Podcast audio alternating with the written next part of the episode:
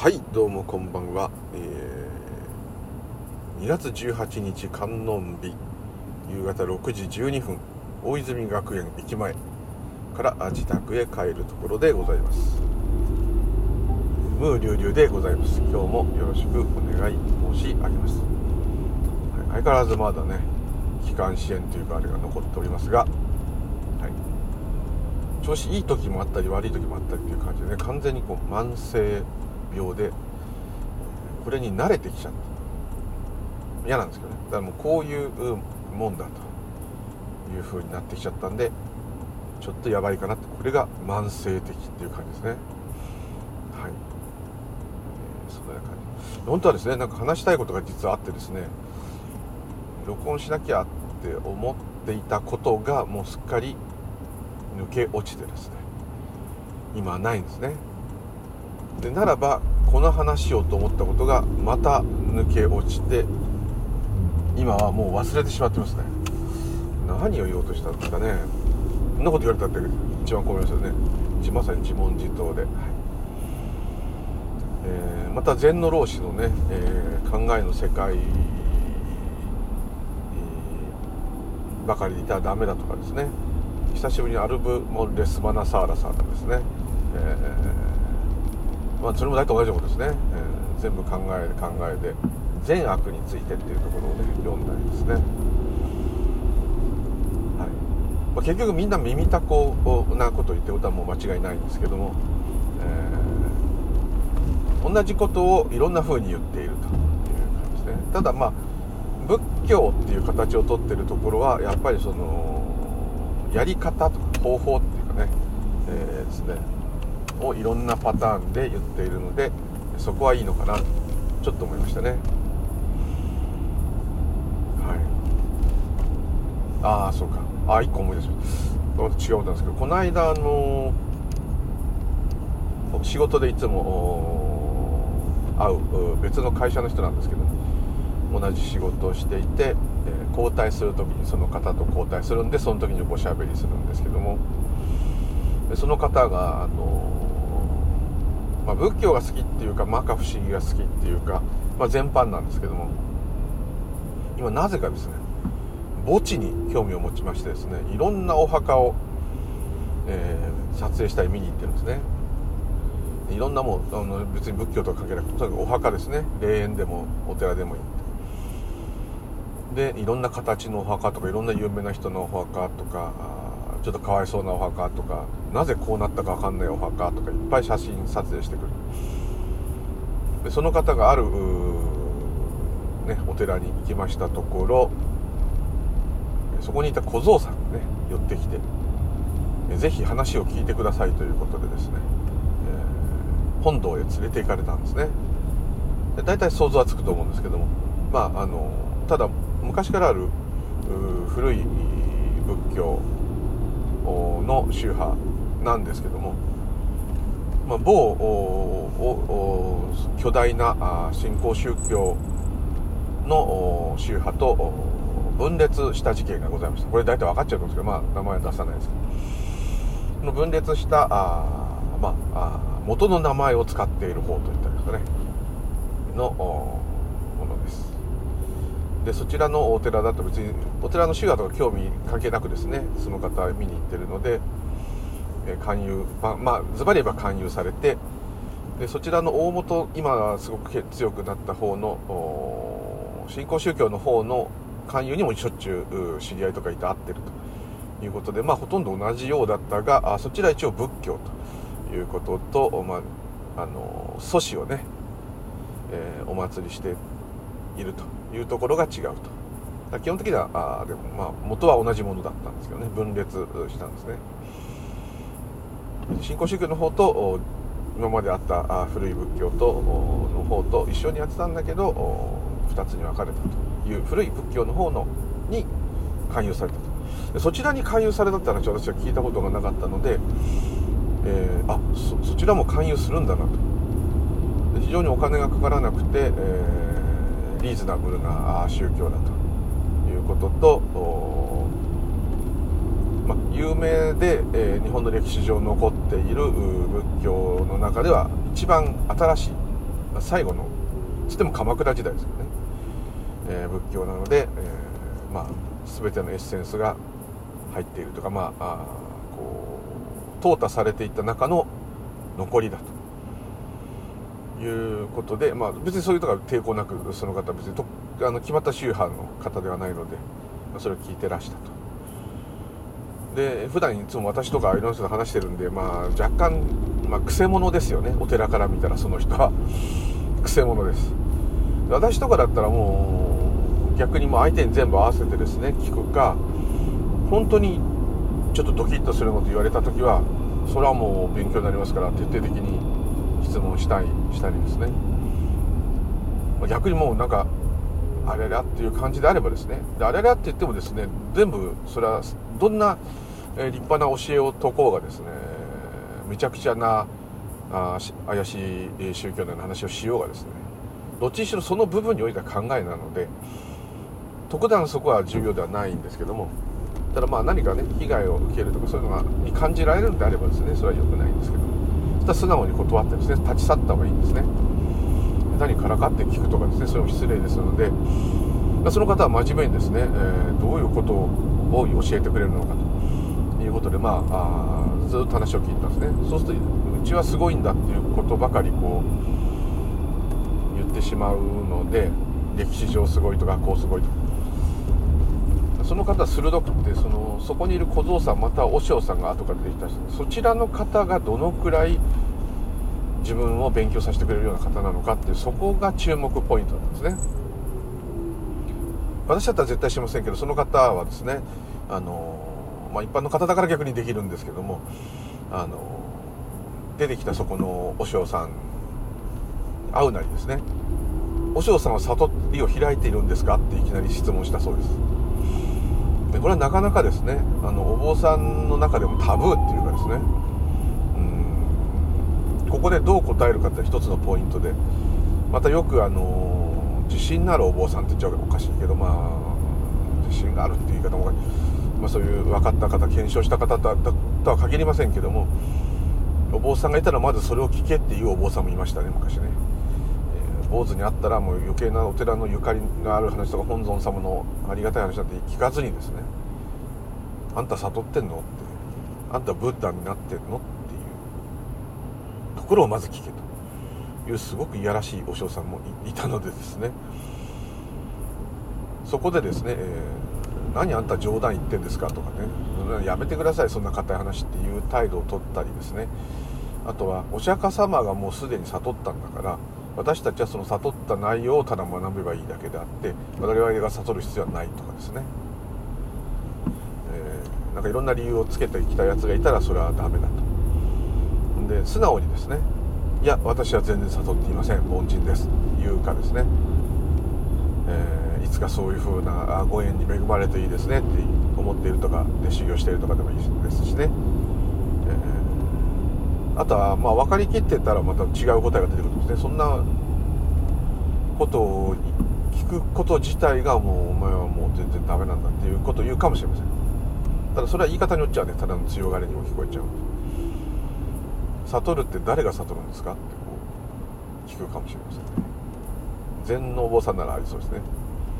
悟りっていうのじゃああなたの思ってる悟りって何ですか？聞かせてくださいと逆に言わされたりですね。いろんな嫌なことが起きるんですけどもなかなかでも鋭い質問ではありますよね。でそれをまあ言ったとそした。ら「いや私は悟っていません」とおっしゃった。とその点では非常にあの素直というかいいですね。ただまあ悟りの内容はもうお経に書いてありますと。だこれを学べばいいんですと。でそれまあ嘘ではないですけどね。はい。まあ、そこで鋭い方なんであじゃあお経を勉強したら悟りは開けるんですか？ってまた聞いたんですね。だいえいえそうではなくてもう悟られた方のことがやっぱり書いてあると。ですね。それは自分が悟った方がいいんだろうけどそれはできないなかなか難しいもんだからあとりあえずそういうのをもう分かった人のお話が書いてあるお経を、えー、学んでいけばいいと。でその中でそちらのまあ大体皆さん想像ついちゃうと思うんですけどその宗派が使っているお経は最強だと。これこそが釈迦の悟りそのものであると。まあおっしゃったんですね。でそれをまあ嘘だとはね当然言いませんけども。えー、テーラワダ仏教上座部仏教昔の差別の言い方では少女仏教、えー、南の藩の仏教ですね。スリランカあタイとかミャンマーとか、えー、そちらのお坊さんが聞くと多分絶対違うと。言うと思います。全く違いますからね。違う全く違うっていうかそういうことじゃない。なるかもしれませんがまあ、ズバリ言っちゃえばそれ法華経ですね。法華経のこと言ってるんですけども。うーん、まあ、どれがいいとかそういうこと自体はすでにあれなのかもしれませんけどもただまあどれもどれがいいなんて言えないんだなんつって何もしないよりはですね一つのことを追求するっていうことがあった方がいいかもしれません。法華、えー、法華経法華一条というですね元は最初は天台宗。後に日蓮さんが日蓮宗で南無妙法蓮華経でちょっとプロテスタントみたいですけどね。本尊がお経である教えであるというところですかね。まあそういうふうに言ったんですね。でもちろんで道元禅師がですね法華経は素晴らしいっていうことを言っておりますのであのおそらくその悟りの内容を当時で言えば科学的に言っちゃってる科学的とか科学的って言ってるのかな？言ってるのがなんとなく般若心経とかそういうやつかなと。で実生活の中とかですね、え、そういうものにこう比喩というかですね。かなりうん諸菩薩諸の諸如来いろんな菩薩様いろんな如来様これ自体がブッダの時には当然ないですから。だってブッダがインドの青年が修行して悟った内容を語った。でそれをに感銘を受けた弟子たちが同じ体験をして体験という同じ知恵を得て、えー、たくさんのブッダが生まれたと。これがあ大元の仏教であるとすればあもうそこからはですね、えー、ものすごく離れたというかパッと見では全く違うものになっていると。大体菩薩様っていうのが皆さんご存知の通り修行中の僧侶のことですよね。ね。当時如来っつったらブッダのことですよね。他に同じ体験されてる方いたとは思いますけどもあと昔もいたかもしれません。その後もいらいっぱいいたかもしれません。ただその一応ブッダの仏教という形でいけばあそうですね。ブッダ以外に如来っていうものが釈迦如来以外にあるということがすでにですね、えー、お前真言じゃないのかと言われちゃいますけども、えー、おかしいおかしいというかですね話がもう合わないんですね、はい、でまああの何ていうんですかね。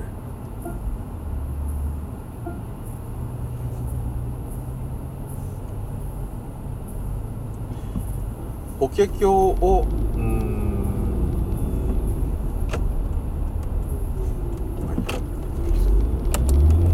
曲がろうとしてやめました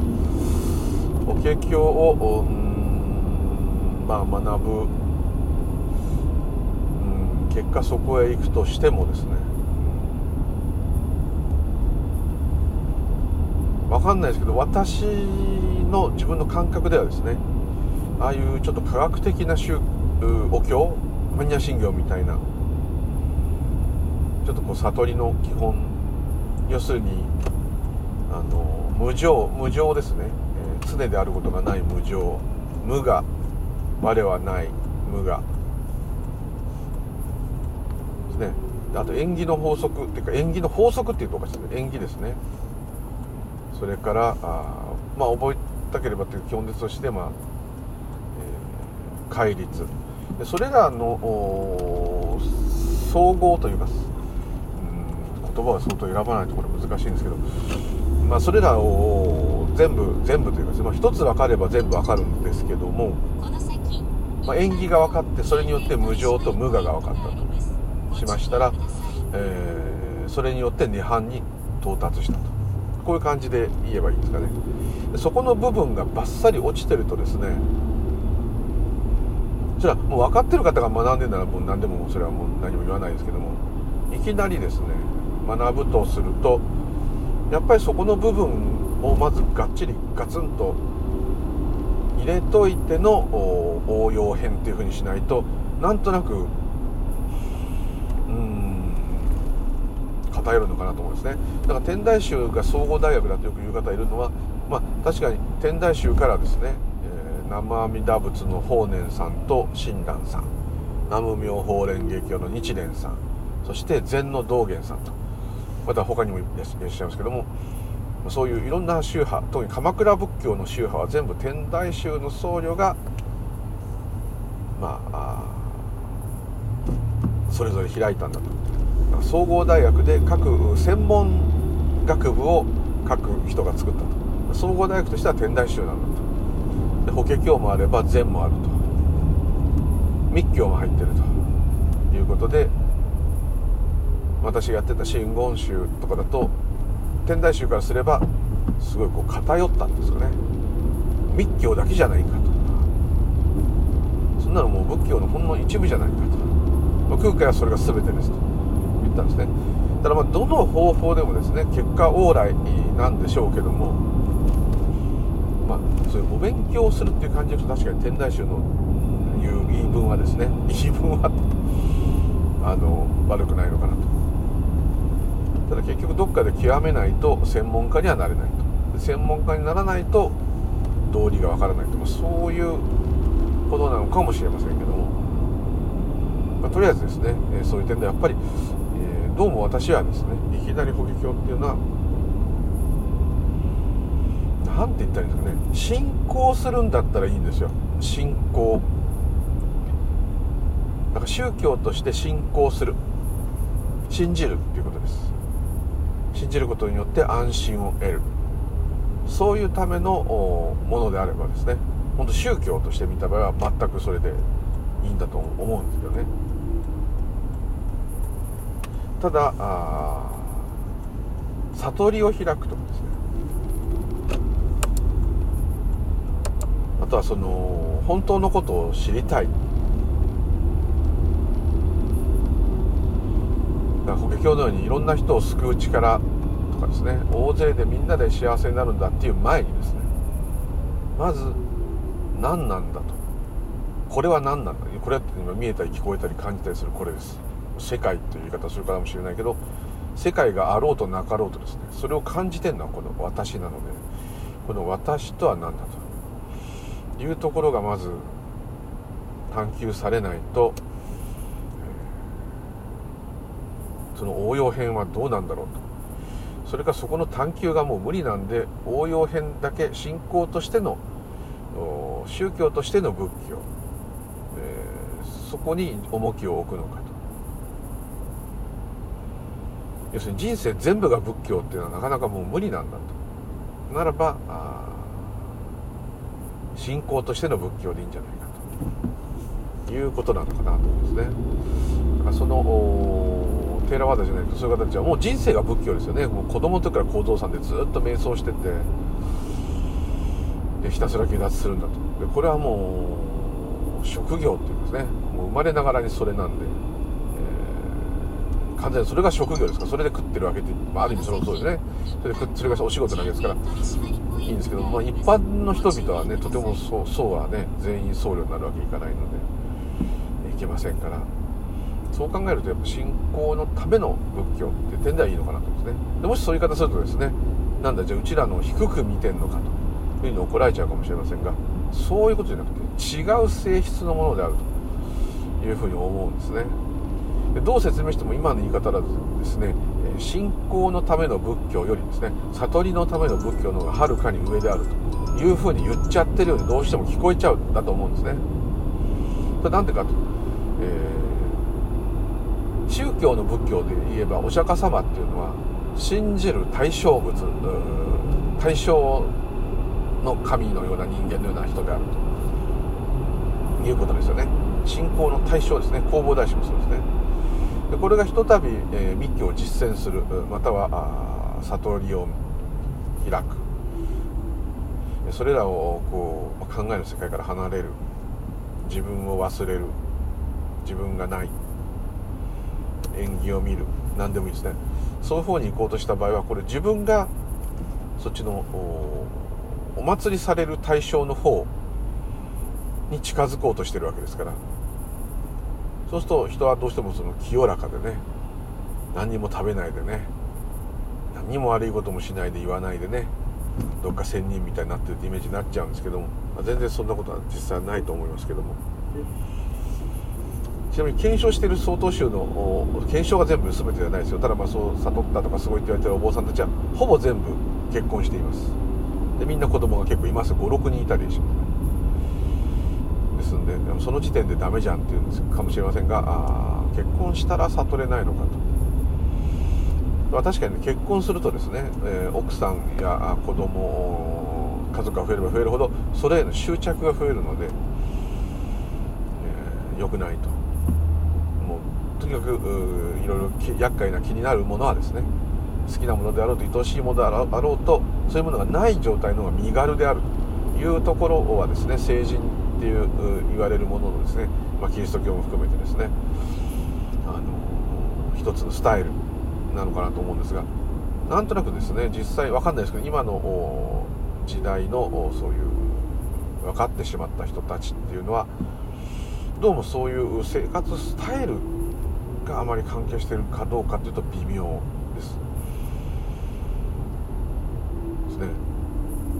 ですがあどうしてもそっちの拝まれる対象に近い方なことを一人間が言い出すものお釈迦様って一人間だったんですけど言い出すもんですからそっちのは格が上と。崇め立てまつって信じる信仰の対象よりその対象になってる方に近づこうとする方が上であると、まあ、このような感覚があるのかなと思いますね。それも両方全部考えなんで、おそらく分かってる方に言わせれば今の話聞いても全部バカみたいっていうかですねラジオがただ鳴ってたけど聞かなかったよっていうのと同じぐらいのレベルの話をしてるんだと思うんですけどもそういうことを論議すること自体がもうすでに考えたって、まあ、でもそう言っちゃうと一切喋らない。喋れないってことですね。喋ってることはもうあくまで生きるための道具として言葉を使ってるだけで何の意味もないまあ、こういう何の意味もないって言って黄昏たりくだらないっていうふうに思うっていうのはまさに考えなんでそうでもないですね。だからそこはもう非常に微妙なラインっていうかですね。微妙なラインっていうよりはもう竹を割ったようにスカッとですねそこの際が分かりきってるもんですからどんな言葉が出ようがどんな行動が出ようが関係ないですね。関係ないっていうかですね。ここは言葉じゃやっぱ言えないな。うん。まあまあすいませんですね。だからそのちょっと話が飛びましたけどもそのいつも職場で交代する時に会うその最近餅巡りが好きなその方ですね。そのいろんなことをそういう話をしてるもんですから、まあ、お嬢さんにいろんな話をぶつけたみたいですね。相当向こうはたまげてですね。とにかくまあうちは金がかかんなくて素晴らしくて一番新しいタイプの正しい仏教の中で一番新しいタイプって不思議なね言い方ですけどやってるんですごくいいと思うのでぜひ入会してくださいと、まあ、こういうとこだったんですね。随分すごい熱心におすすめしてくれるとこなんだねっていうことでですね、えー、写真を見せていただいたらもうその本殿がですね、まあ、鉄筋コンクリートだったんですけどもう半端でない建物です。こんなところで行っちゃったらそれはあなたなんか興味があってきたんだと思われちゃうよって言ったらあそうですかっていう感じだったんですけど私は絶対近づきませんけどももうすごい何ていうかその大本山みたいな何、えー、て言ったんですかね。もうすっごい広いホールとかがあってみんなであのそれについて語ったりするような場所なんですね。まちょっとそれは違うのかなという感じがいたしました。まあ、そういうお話なんですよね。でその時にどう話せばいいのって聞かれたんですけど、まあそれはどう話せばいいかはその人がその時の反応で決まるんで特にこういうのがいいっていうのはないんだと思うんですね。で変なこと言ってそのその方たちが困るようなことをね言う言う必要もないし喧嘩する必要もないのででも若干その方も鼻からそのいやバカにしてることはないんですけどもまあ言い方失礼で言えば失礼覚悟で言えば大したあれじゃないなっていうふうに思ったんでしょうね。で笑っちゃったっていう感じで話されたんですけどもその下に見るっていうのもね別にそれはいいんですけどもそれ自体がもうすでにそれももちろん考えなんで。そこはもう物語の部分なんでどうなろうとあまり関係はないですけども何かね、えー、せっかくなんでその勧誘する方もですね、えー、例えば法華経であればこうこうこうで法華経は素晴らしいと。その新しいからとかじゃなくてですね古いあの最後のお経だとかそういうことじゃなくて、えー、こういう内容が書いてあると。これをどうお感じになりますかとかですね。何でもいいです。お題目をものすごく毎日たくさん唱えているとこうなんか無になれるとか禅情に入るようなことがあるとかですね、まあ、宗教的に言えばそれで何かいいおかげがあると、まあ、これ言うとまあ原生利益になっちゃうけど、まあ、それでもまあいいんじゃないですか。だって原生利益が欲しくてお守りもらったりお札もらったり初詣で行くわけですからね。行ったって全く意味がないって言われたら多分ねみんな行かないですよ。行って多分何かしらこれで、ね、お墓参りもそうですよ。一つのあのなんかこう安全を得たっていうかですね。そういう一つのお印として言ってるんだと思うので。それでいいんだと思います、ただまあそこをですね、えー、なんて言うんですね。以前こういうことだったんですね。そういろんなお坊さんが集まって話し合う中で、えー、禅がね一番だって言ってる意味じゃないんですけども禅のそういうちょっとこう分かっちゃってると言われてる方たちがですねいろんな宗派のお坊さんが集まってみんなで話し合うってやつに悟りについて話すっつったかな。えー、行かなかったっていう話があったんですね。でなんで行かなかったんだっていう質問に対してうん。どうしてもその悟ったこと。について語って相手が全くそれに対してちんぷんかんぷんであれば、えー、なんですかねやっぱり話ができないというかもう上べっ面なしだけしてもしょうがないと。それはもう根本的なことっていうのはもうはっきりとそれっていうしか言えないので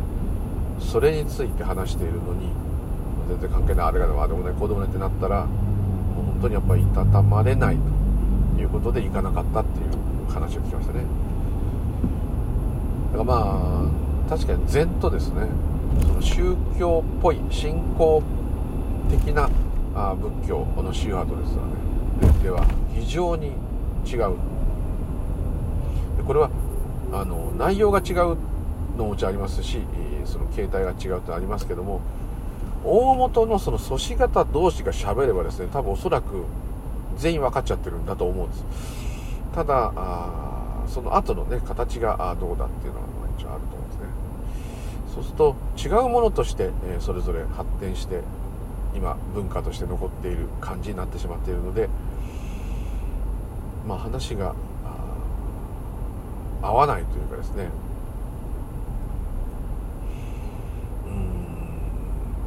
なんとなくそこはねタブーになってるんですよね。例えば法華経対ですね。西の極楽浄土生阿弥陀仏の浄土系が戦うとかですね。そこに第一如来曼荼羅の密教の真言宗が戦ってですね。そこに禅がですねそんなものは全部眉唾だっつってですね、えー、検証あるのみってこう言っちゃってもですねまたおかしなことになってしまう。でそれらをいろいろ取り込んでる大爆臭ってなんですかねそこが出てきて結局うちじゃんって言ったらおかしいしの出発は天台だろって言ってねで最後奈良仏教が出てきてですね、密教の最初は華厳だろとかね律だろと発想だろってこうなっていっちゃったらですね結局めちゃくちゃになってしまうんですね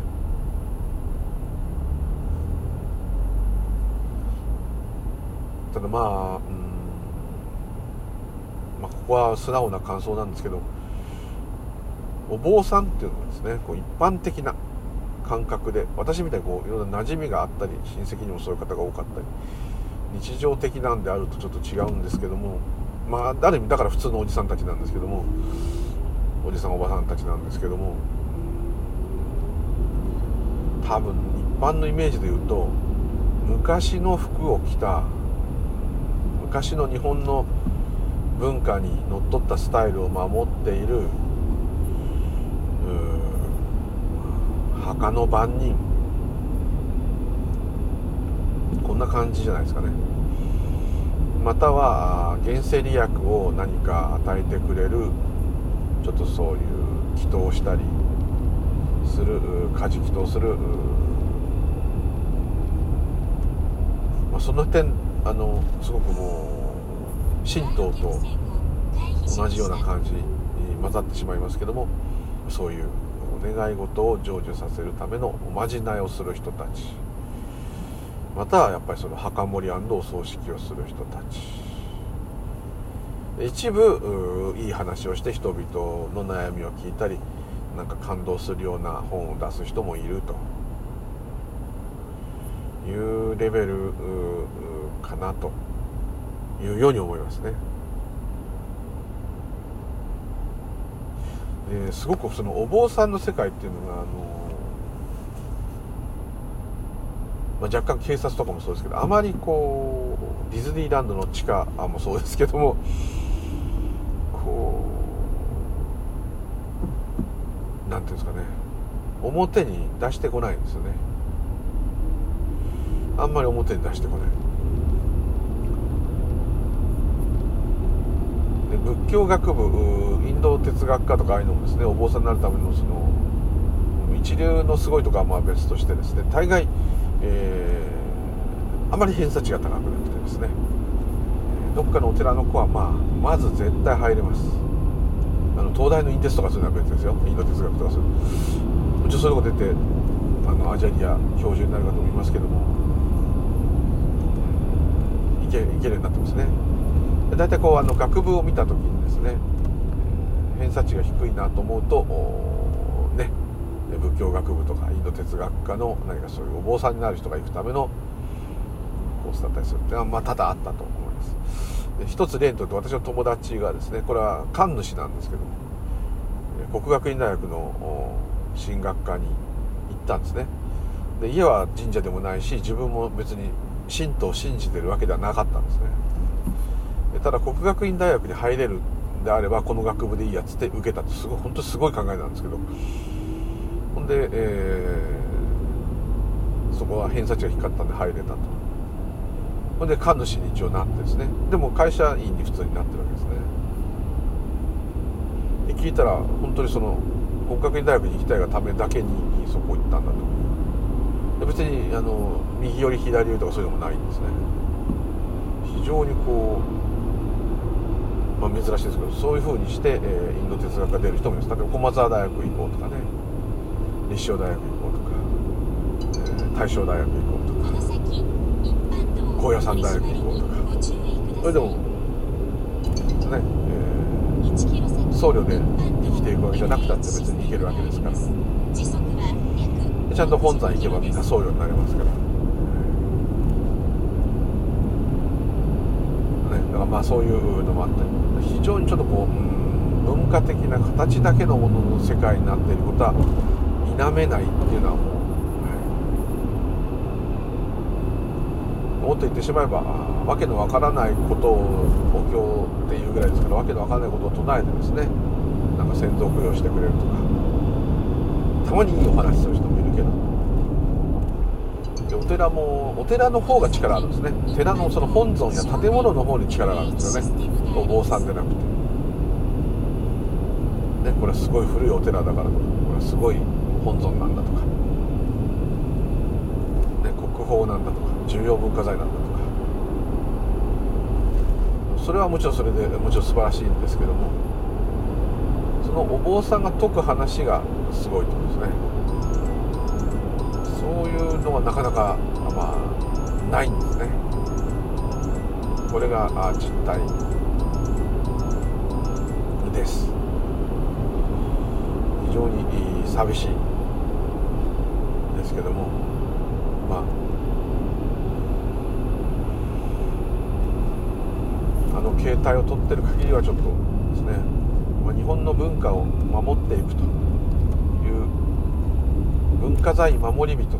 してはいいと思うんですけど、はい、という余計な話でなってしまいました。っていうところちょっと話がねへんてこりんなんで切ろうと思います。どうもありがとうございました。またよろしくお願いします。ムーリュリュでございました。失礼いたします。